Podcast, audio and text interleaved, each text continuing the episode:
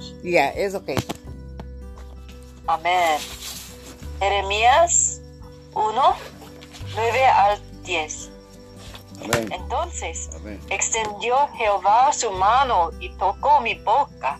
Y me dijo Jehová, he aquí, he puesto mis palabras en tu boca. Amén. Amén. He aquí he puesto tus, mis palabras en tu boca. Mira, te he puesto en este día sobre las naciones y sobre los reinos, para arrancar y para derrocar, para destruir y para derribar, para edificar y para plantar. Amén. La iglesia de Dios está desolada y la mayoría del pueblo de Dios ha fracasado. Ha perdido su posición y es incapaz de satisfacer la necesidad de Dios. Mm, Señor Jesús.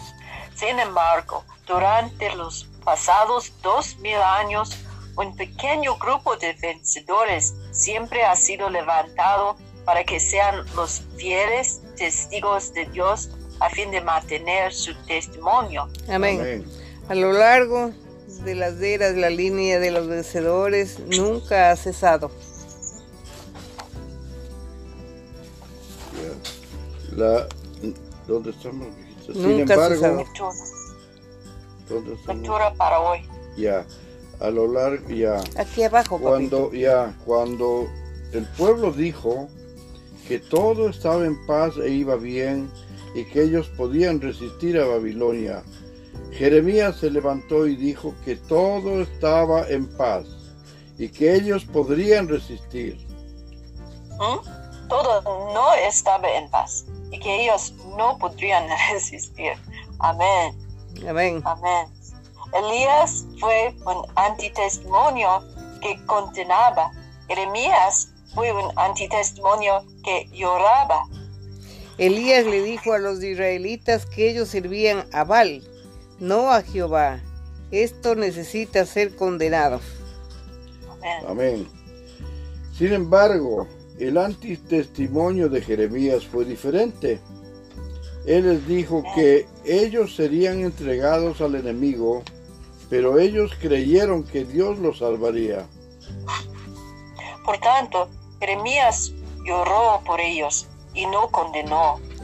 Cuando el pueblo de Dios está desolado, necesitamos levantarnos para hacer un antitestimonio. Amén. Por un Señor lado, Jesús. Por un lado, Amén. deberíamos reprenderlo y condenarlo a fin de mostrarle que no sirve a Dios con un corazón puro, sino que está ocupado con la carne y que sigue al mundo por causa de su propio nombre, tomando a Baal como centro. Mm. Por otro, deberíamos lamentarnos por causa de su condición en la cual no conoce a Dios, puesto que claramente ha perdido la presencia de Dios, aunque dice que Dios está con él y ha perdido la gracia de Dios, aunque piensa que Dios le está concediendo su gracia. Señor Amén. Jesús, hoy en día necesitamos tales vencedores entre el pueblo de Dios. Martín Lutero se levantó para condenar a la Iglesia Católica por ser idólatra. Este es el aspecto del antitestimonio que condena representado por Elías. También hay quienes lloran ante Dios por la iglesia desolada y los cristianos ignorantes, diciéndoles que ya han perdido la presencia de Dios y que no tienen la gracia de Dios, aunque esos cristianos no lo sienten y todavía piensan que son agraciados por Dios. Amén. Este es el aspecto del antitestimonio que llora representado por Jeremías. Mm. Jeremías era contrario a los profetas que hablaban profecías falsas. Solo Jeremías dijo que Dios los disciplinaría y haría que fueran llevados cautivos. Él era un profeta llorón que lloró por el estupor de Israel, llorando porque ellos pensaban que tenían paz mientras que grandes calamidades estaban a punto de venir sobre ellos. Mientras lloraba, profetizó a fin. A ver, Profetizó a, a fin, fin de que a punto de venir sobre ellos, mientras a fin de que a fin de que detestara el detestaran pecado. el pecado y regresaran al verdadero Dios para que tuvieran verdadera paz. Amén. Sin embargo, los hijos de Israel no escucharon sus palabras. En lugar de ello, lo aborrecieron y persiguieron. E incluso lo encarcelaron. Durante su encarcelamiento, los israelitas fueron llevados cautivos. El testimonio de Elías fue contra los ídolos, mientras que el testimonio de Jeremías fue contra la paz falsa. Elías era una persona fuerte, mientras que Jeremías era una persona suave. Ujú. No deberíamos pensar que una persona suave no puede ser un antitestimonio. En los tiempos de Elías se tenía que ser fuerte a fin de ser antitestimonio contra los dioses falsos. Sin embargo, aquí en los tiempos de Elías, sí. Sin embargo, en los templos de Jeremías los israelitas eran miserables. Ellos estaban a punto de ser conducidos al matadero. Pero todavía decían que todo estaba bien. Mm, En tal momento había necesidad de una persona suave que llorara por ellos. Amén. Jeremías no pudo hacer que los cielos llovieran, pero había lluvia cayendo de sus ojos. Mm, Él derramó muchas lágrimas y profetizó en lágrimas. Amén. Tal persona puede ablandar a otros. Amén. Señor. Ayúdanos, Amén. Señor. Amén. Ayúdanos, Señor, a poder hacer lo que tú quieras, Señor. Hacer testimonio o antitestimonio, pero hacer todas las cosas para ti. Amén. Primera de Samuel, capítulo 5. El arca en tierra de los filisteos. Amén. Cuando los filisteos capturaron el arca de Dios, la llevaron desde Benezer a Asdod. Y tomaron los filisteos del arca de Dios y la metieron en la casa de Dagón y la pusieron junto a Dagón. Y cuando al siguiente día los de Azod se levantaron de mañana, he aquí Dagón postrado en tierra delante del arca de Jehová, y tomaron a Dagón y le volvieron a su lugar. Y volviéndose a levantar, levantar perdón, de mañana el siguiente día. Y aquí que Dagón había caído postrado en tierra delante del arca de Jehová, y la cabeza de Dagón y las dos palmas de sus manos estaban cortadas sobre el umbral, habiéndole quedado a Dagón el tronco solamente. Amén. Señor Jesús. Por esta causa los sacerdotes de Dagón y todos los que entran en el templo de Dagón no pisan el umbral de Dagón en Adod hasta hoy. Y se agravó la mano de Jehová sobre los, que se- de, los de Asdod, y los destruyó y los hirió con tumores en As- Asdod y en todo su territorio. Mm. Y viendo esto, los de Asdod dijeron, no quiere con nosotros el arca de Dios de Israel, porque su mano es dura sobre nosotros y sobre nuestro Dios Dagón. Señor Jesús. Convocaron pues a todos los príncipes de los filisteos y les dijeron, ¿qué haremos del arca de Dios de Israel? Y ellos respondieron, pases el arca de Dios de Israel a Gad. Y pasaron allá el arca de Dios de Israel. Y aconteció que cuando le habían pasado, la mano de Jehová estuvo contra la ciudad con gran quebrantamiento y afligió a los hombres de aquellas ciudades, del chico hasta el más grande, y se llenaron de tumores. Mm. Entonces enviaron el arca de Dios a Ecrón. Y cuando el arca de Dios vino a Ecrón, los ecronitas dieron voces diciendo, han pasado a nosotros el arca del Dios de Israel para matarnos a nosotros y a nuestro pueblo. Señor Jesús.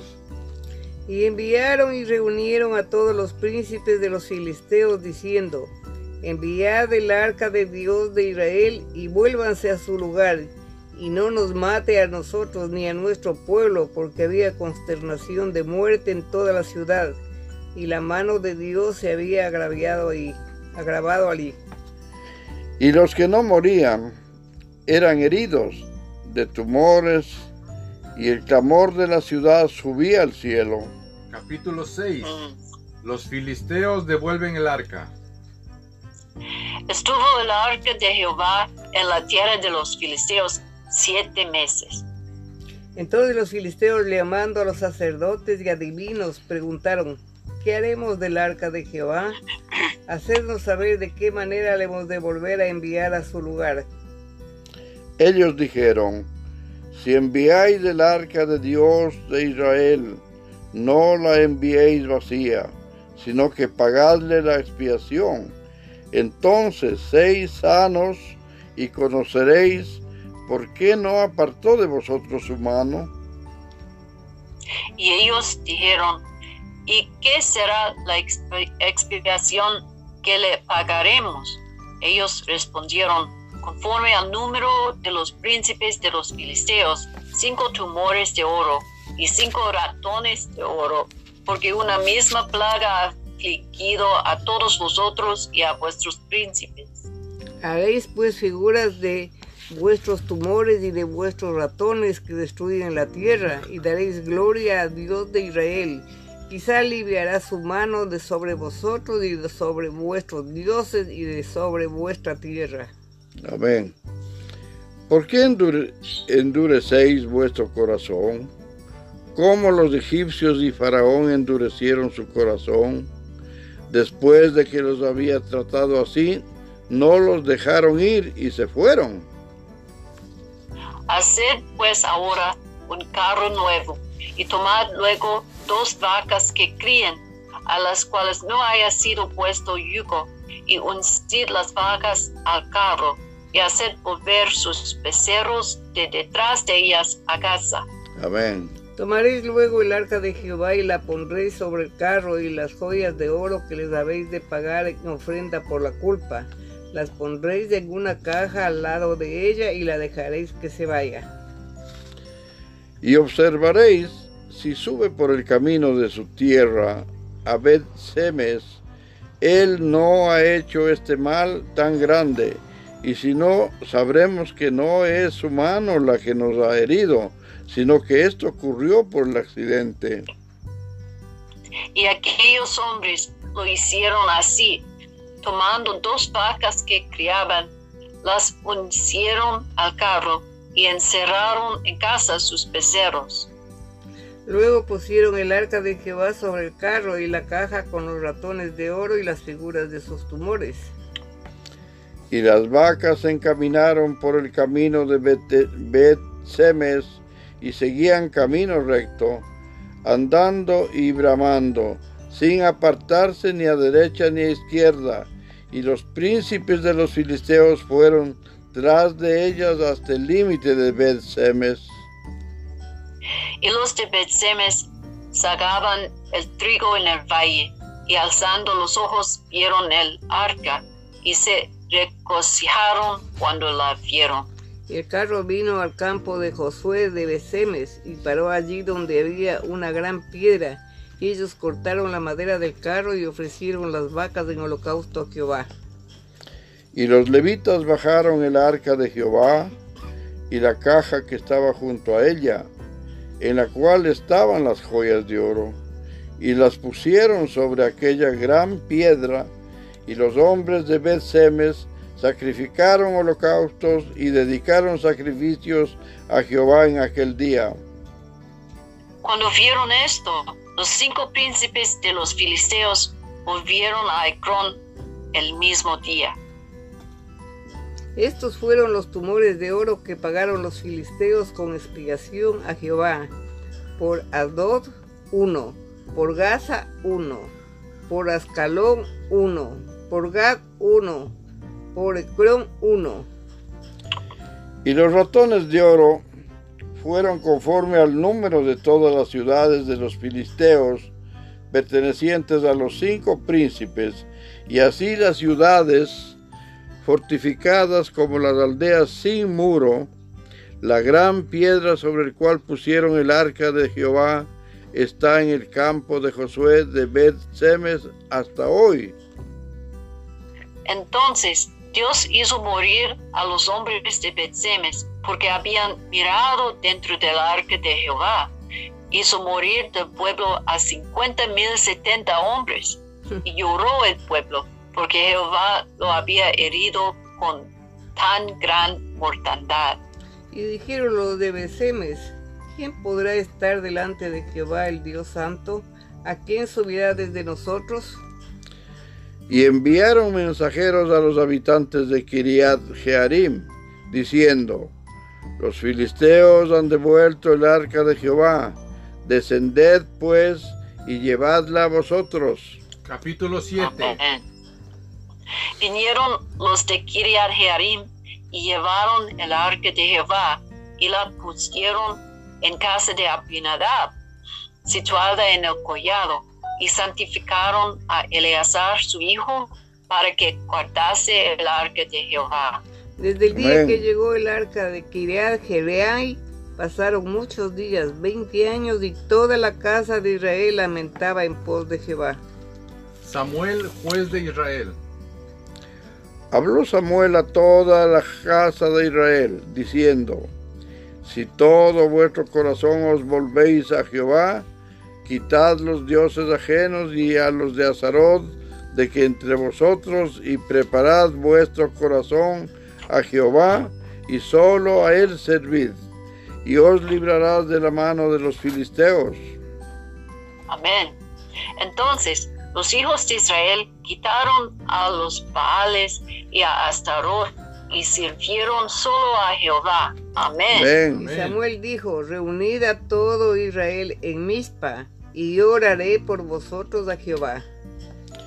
Y se reunieron en Mizpa, y sacaron agua y la derramaron delante de Jehová. Ayunaron aquel día, y dijeron allí, contra Jehová hemos pecado y juzgo Samuel a los hijos de Israel de Mispa, en Mispa. Cuando oyeron los filisteos que los hijos de Israel estaban reunidos en Mispa, subieron los príncipes de los filisteos contra Israel. Y al oír esto, los hijos de Israel tuvieron temor de los filisteos. Entonces dijeron los hijos de Israel a Samuel, no ceses de clamar por nosotros a Jehová nuestro Dios, para que nos guarde de la mano de los filisteos. Y Samuel tomó un cordero de leche y lo sacrificó entero en el holocausto a Jehová. Y clamó Samuel a Jehová por Israel, y Jehová lo oyó. Amén. Y aconteció que mientras Samuel sacrificaba el holocausto, los filisteos llegaron para pelear con los hijos de Israel, mas Jehová tronó aquel día con gran estruendo sobre los filisteos y los atemorizó y fueron vencidos delante de Israel. Y saliendo los hijos de Israel de Mizpa, siguieron a los filisteos, hiriéndoles hasta el abajo de Decar. Doce le toca. Tomó luego Samuel una piedra y la puso entre Mispa y Zen, y le puso por nombre Ebenzer, diciendo, hasta aquí nos ayudó Jehová. Amén. Así fueron sometidos los filisteos y no volvieron más a entrar en el territorio de Israel. Y la mano de Jehová estuvo contra los filisteos todos los días de Samuel. Y fueron restituidas a los hijos de Israel las ciudades que los filisteos habían tomado a los israelitas, desde Crom hasta Gad. E Israel libró su territorio de mano de los filisteos, y hubo paz entre Israel y el amorreo. Y juzgó Samuel a Israel todo el tiempo que vivió. Y todos los años iba y daba vuelta a Betel, a Gilgal y a Mizpa, y juzgaba a Israel en todos estos lugares.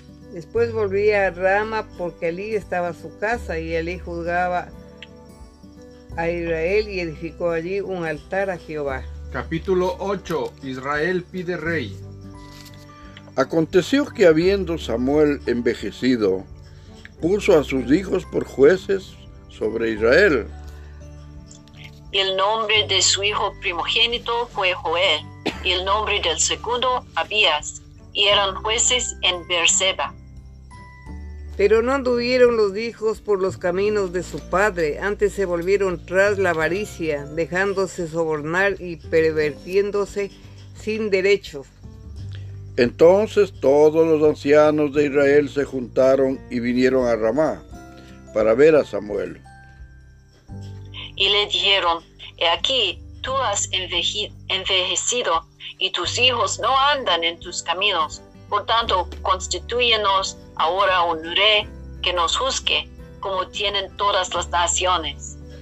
Pero no agradó a Samuel estas palabras que dijeron, danos un rey que nos juzgue. Y Samuel oró a Jehová. Y dijo a Jehová Samuel, Oye la voz del pueblo en todo lo que te digan, porque no te han de- desechado a ti, sino a mí me han desechado, para que no reine sobre ellos.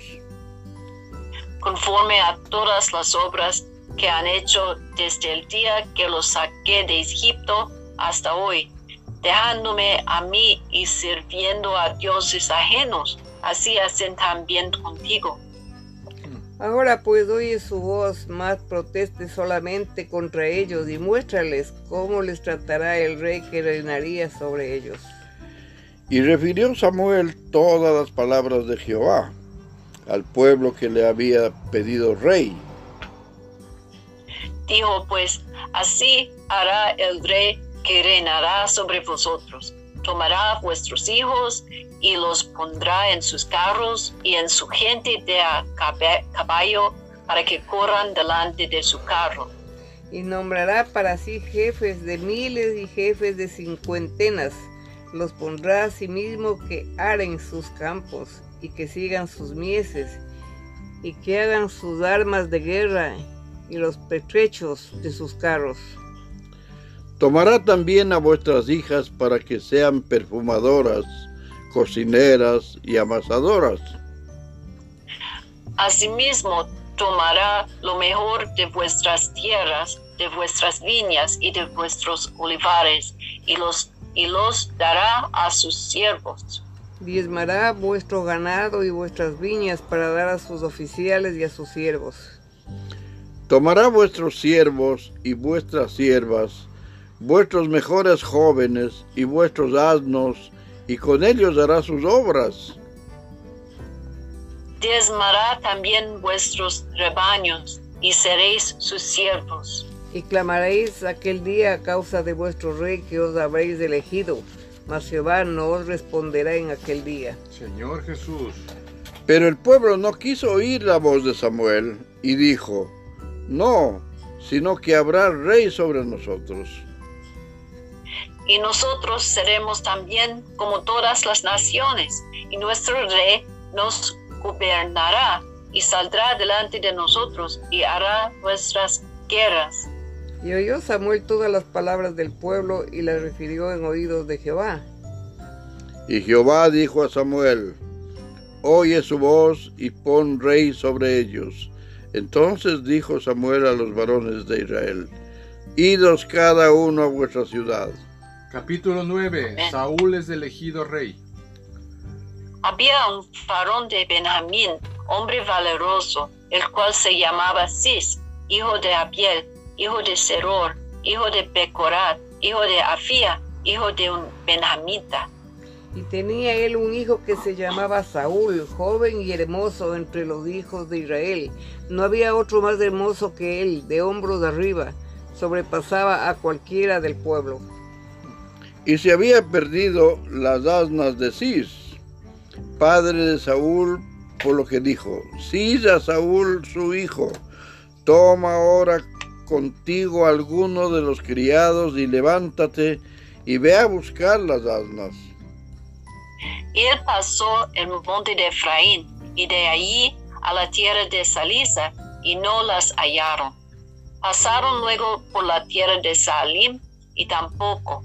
Después pasaron por la tierra de Benjamín y no las encontraron. encontraron. Cuando vinieron a la tierra de Sud, Saúl dijo a su criado que tenía consigo, ven, volvámonos porque quizá mi padre abandona la presencia, la preocupación. Preocupación por las asnas, estará congojado por nosotros. Él le respondió, He aquí ahora hay en esta ciudad un varón de Dios que es hombre insigne. Todo lo que él dice acontece sin falta. Vamos pues allá, quizás nos dará algún indicio acerca del objeto por el cual emprendimos nuestro camino. Respondió Saúl a su criado, vamos ahora, pero ¿qué llevaremos al varón? Porque el pan de nuestras alforjas se ha acabado mm, y no tenemos que ofrecerle al farón de Dios. ¿Qué tenemos? Entonces volvió el criado a responder a Saúl diciendo, He aquí se halla en mi mano la cuarta parte de un ciclo de plata. Esto daré al varón de Dios para que nos declare nuestro camino. Antiguamente en Israel cualquiera que iba a consultar a Dios decía así, venid y vamos al vidente, porque al que hoy se llama profeta, entonces se le llamará vidente. Dijo entonces Saúl a su criado, dices bien, anda, vamos. Y fueron a la ciudad donde estaba el farón de Dios. Y cuando subían por la cuesta de la ciudad hallaron unas doncellas que salían por agua a las cuales dijeron, ¿está en este lugar el vidente? Ellas respondieron y dijeron, sí, helo allí delante de ti. Date prisa pues, porque hoy ha venido a la ciudad en atención que a que el pueblo tiene hoy un sacrificio en el lugar alto. Cuando entréis en la ciudad, le encontraréis luego antes que suba al lugar alto a comer, pues el pueblo no comerá hasta que él haya llegado, por cuanto él es el que bendice el sacrificio. Después de esto comen los convidados. Subid pues ahora, porque ahora le hallaréis. Ellos entonces subieron a la ciudad y cuando estuvieron en medio de ella, he aquí Samuel venía hacia ellos para subir al lugar alto. Y un día antes que Saúl viniese, Jehová había revelado al oído de Samuel diciendo, Mañana a esta misma hora yo enviaré a ti un farón de la tierra de Benjamín, al cual ungirás por príncipe sobre mi pueblo Israel, y salvará a mi pueblo de mano de los filisteos, porque yo he mirado a mi pueblo, por cuanto su clamor ha llegado hasta mí. Y luego que Samuel vio a Saúl, Jehová le dijo, He aquí, este es el varón del cual te hablé, este gobernará a mi pueblo. Acercándose pues Saúl a Samuel en medio de la puerta le dijo, Te ruego que me enseñes dónde está la casa del vidente. Y Samuel respondió a Saúl diciendo, Yo soy el vidente, sube delante de mí al lugar alto y come hoy conmigo. Y por la mañana te despacharé y te descubriré todo lo que está en tu corazón. Señor Jesús. Y de las asnas que se te perdieron hace ya tres días, pierde cuidado de ellas porque se han hallado. Mas, ¿para quién es todo lo que hay de codiciable en Israel sino para ti y para toda la casa de tu padre? Saúl respondió y dijo, no soy yo hijo de Benjamín, de la más pequeña de las tribus de Israel, y mi familia no es más pequeña de todas las familias de la tribu de Benjamín. ¿Por qué? pues me has dicho cosa semejante? Entonces Samuel tomó a Saúl y a su criado, los introdujo a la sala y les dio lugar a la cabe- cabecera de los convidados, que eran unos treinta hombres. Y dijo Samuel al cocinero, trae acá la porción que te di, la cual te dije que guardases aparte. Entonces alzó el cocinero una espaldilla con lo que estaba sobre ella y la puso delante de Saúl. Y Samuel dijo, He aquí lo que estaba reservado, ponlo delante de ti y come, porque para esta ocasión se te guardó. Cuando dije, yo he convidado al pueblo, y Saúl comió aquel día con Samuel. Y cuando hubieron de- descendido del lugar alto a la ciudad, él habló con Saúl en el terrado. Amén. Al otro día madrugaron y al disputar el alba Samuel llamó a Saúl que estaba en el terrado y dijo, levántate para que te despida. Luego se levantó Saúl y salieron ambos, él y Samuel. Y descendiendo ellos al extremo de la ciudad, dijo Samuel a Saúl, di al criado que se adelante, y se adelantó el criado. Mas espera tú un poco para que te declare la palabra de Dios. Amén y amén. Amén. Señor Jesús, gracias Señor. Jesús por tu palabra. Gracias Señor Jesús porque nos ayudas a escucharte a ti, a no escuchar otras voces, sino a ti, lo que tú quieres que nosotros hagamos, Señor Jesús. Gracias por este Amén. tiempo, gracias por tu Espíritu, en el nombre del Padre, del Hijo, del Espíritu Santo. Amén. Amén. Gracias, amado Señor. Tu bendición grande de compartirnos de esta comunión. Y todo es para que entendamos que solamente estando en tu camino todas las cosas salen para bien, Señor. En el nombre del Padre, del Hijo, del Espíritu Santo. Amén. Amén. Gracias, Señor. Gracias, Señor, por su camino, por su palabra, por su Amén. bendición. Amén. Amén. Gracias, Amén. Señor, que su palabra es en nuestra boca. Amén. Amén. Y su mano, mano es sobre vosotros. Amén. Amén. Gracias, Señor. Amén. Amén. Gracias Señor porque el arca de Dios debe estar con los hijos de Israel, con tus hijos, la presencia de Dios. Gracias Padre porque lo que hablaste a Samuel y a toda la casa de Israel. Amén. Si de todo corazón os volvieres a Jehová, ayúdanos a volvernos de todo corazón y a que tú retires todo lo que no sea tuyo de nosotros. Señor. Gracias Padre porque tú sigues ayudándonos. Tú eres esa piedra de ayuda, Ebenezer. Gracias Padre. Gracias Padre porque sigues hablándonos, sigues mostrándonos lo que quiere el hombre y lo que quieres tú. Ayúdanos a poder aceptar lo que tú quieres en todos los momentos de nuestra vida. Amén. Gracias. Padre. Declaramos que todo te pertenece. Y gracias porque nos has hecho sentar a la mesa a comer tu pan. El maná bajado del cielo. Amén y amén. Amén y amén. Amén. Aleluya. ¿Tu bonus, Sister. Marian? Sí, sí. Amén. Amén. Amén. Amén, Entonces. Hasta Amén. mañana. Amén. Bye bye. Hasta mañana. Amén.